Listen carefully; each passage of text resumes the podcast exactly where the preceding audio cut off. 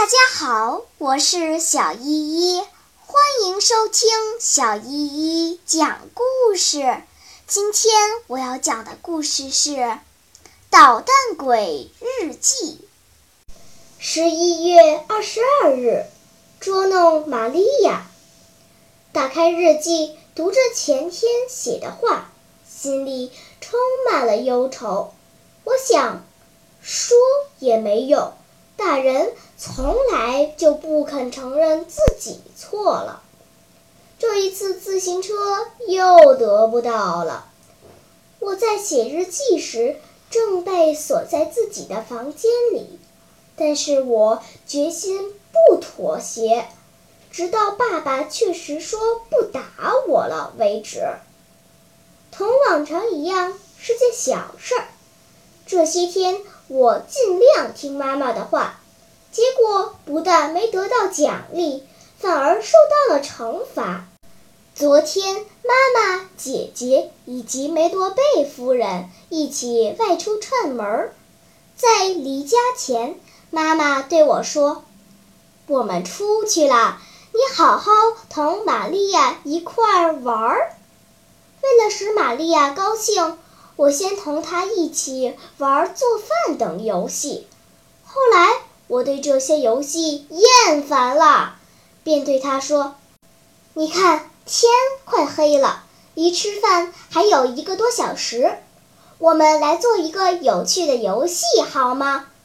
你还记得昨天我给你看的那本书里的故事吗？我当主人，你当奴仆，我把你丢到树林中。”好的，好的，他马上答应了。妈妈、姐姐和梅罗贝夫人还没有回来，卡特丽娜正在准备做饭。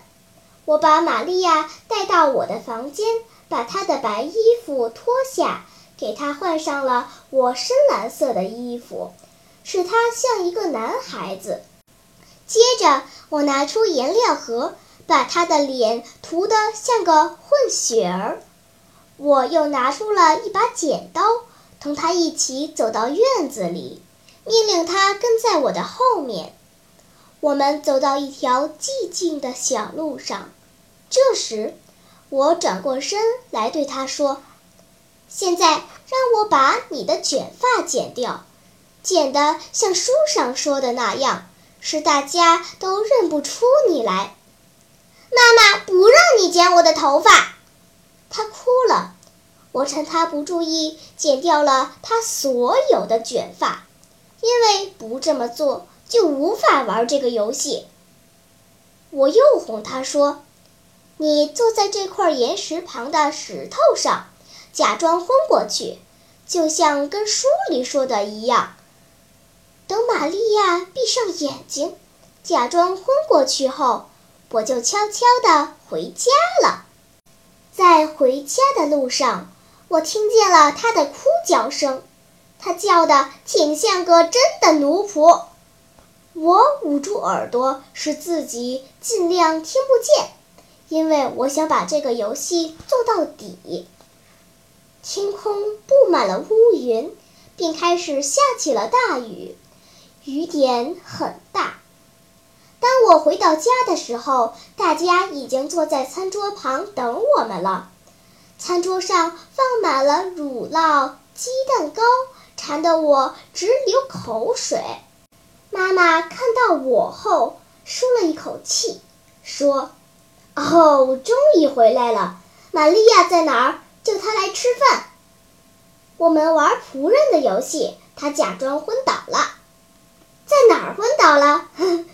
妈妈笑着问我：“在树林的小路上，离这儿很近。”我一边回答，一边坐到桌子旁。但是，好像被雷电击中一样，爸爸妈妈、梅罗贝夫人以及马拉利律师都猛地站了起来。虽然他们坐下的时候都是慢腾腾的，爸爸抓住我的胳膊说。告诉我真话。他说话时让其他人先坐下了。真的，我们玩主人和仆人的游戏。我把它乔装成一个混血儿，我扮抛弃它的主人，把它一个人丢在那里，然后仙女就会出现，把它带到一座金碧辉煌的宫殿里，她将成为地球上最强大的女皇。不过，我不知道为什么会这样。当我讲完后，大家都愣住了。梅洛贝夫人绝望地捏着手说：“孩子大概已经吓死了，他怕雷，他肯定要生一场病。此外，还说了一些别的话。照他这么说，好像世界上的一切灾祸都是因为一点冷热引起的一样。坏蛋，无赖，流氓！”维吉尼亚抢过我手中的饼干，骂道：“你的恶作剧就没完没了！你为什么自己跑回家来，而把一个小女孩扔在寒冷和黑暗中？”这时，梅罗贝夫人的脸色煞白，她无力地垂下了脑袋。妈妈连忙用醋洒在她脸上，同时流下了眼泪。爸爸站起来去取马灯，让我停止吃饭，带他们去把玛利亚找回来。这就是事情的简单经过。梅罗贝夫人要带着那个娇生惯养的玛利亚回波罗亚去了，因为她再也不愿看见我。好了，今天的故事就讲到这里吧。什么？你还没有听够呀？那就赶快关注小依依讲故事吧。